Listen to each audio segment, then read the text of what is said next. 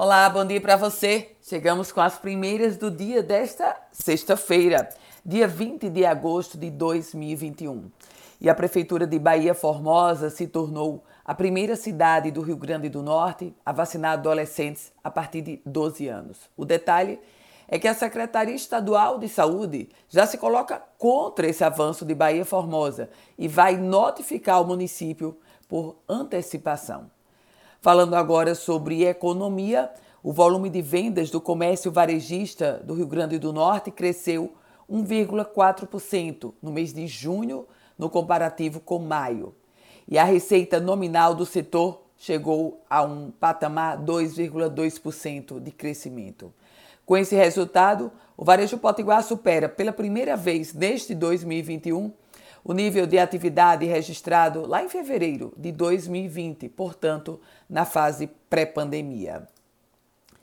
E a informação que eu trago sobre saúde é um balanço feito pela Secretaria Estadual de Saúde. O Rio Grande do Norte recebeu, agora no mês de agosto, um recorde de doses de vacina contra a Covid-19. E nesse contexto, o Estado Potiguar já se aproxima de 40 municípios que alcançaram a faixa etária dos 18 anos mais sem comorbidade. Investigação sobre o ex-senador Garibaldi Alves Filho.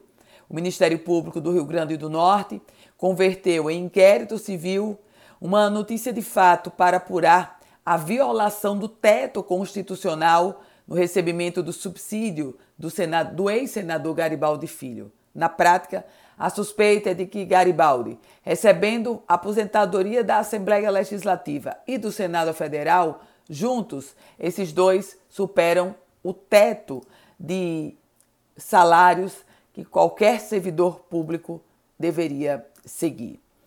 Caerne, Caerne pedindo um uso racional de água e anunciando um planejamento de rodízio. No período mais quente, no semiárido do estado Potiguar, a CAERN, a Companhia de Águas e Esgotos do Rio Grande do Norte, traz um alerta para a população racionar água.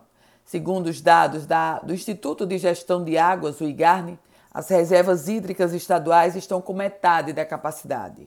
Medidas como rodízio de abastecimento poderão ser adotadas já nos próximos meses.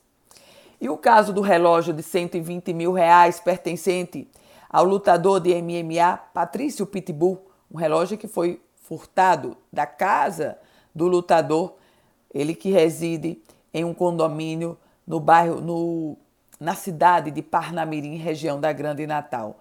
A Polícia Civil conseguiu recuperar o relógio do lutador, que segundo ele foi de presente, e um relógio avaliado em 120 mil reais. Depois de um grande acordo, o governo do estado finalmente anunciou o retor retorno das atividades dos anestesistas. Os anestesistas que estavam há meses sem receber salários por parte do governo do estado, salário não, aliás, receber a remuneração da produção. E agora, depois da paralisação, a Secretaria Estadual de Saúde fez, cumpriu parte do pagamento em atraso e a cooperativa dos anestesistas retoma as suas atividades. Por falar em atividades e em saúde e em médico, a neurologista Nicele Candê foi para as redes sociais e trouxe um relato dramático da humilhação, do caos que vive o Hospital Valfredo Gugel. Pacientes, familiares e profissionais. Pacientes se acumulando nos corredores, profissionais sem condições mínimas de exercerem o seu trabalho. Essas são as primeiras do dia. Quer receber esse boletim? Manda uma mensagem para o 98716 8787. 98716 8787. Ana Ruth Dantas com as primeiras do dia.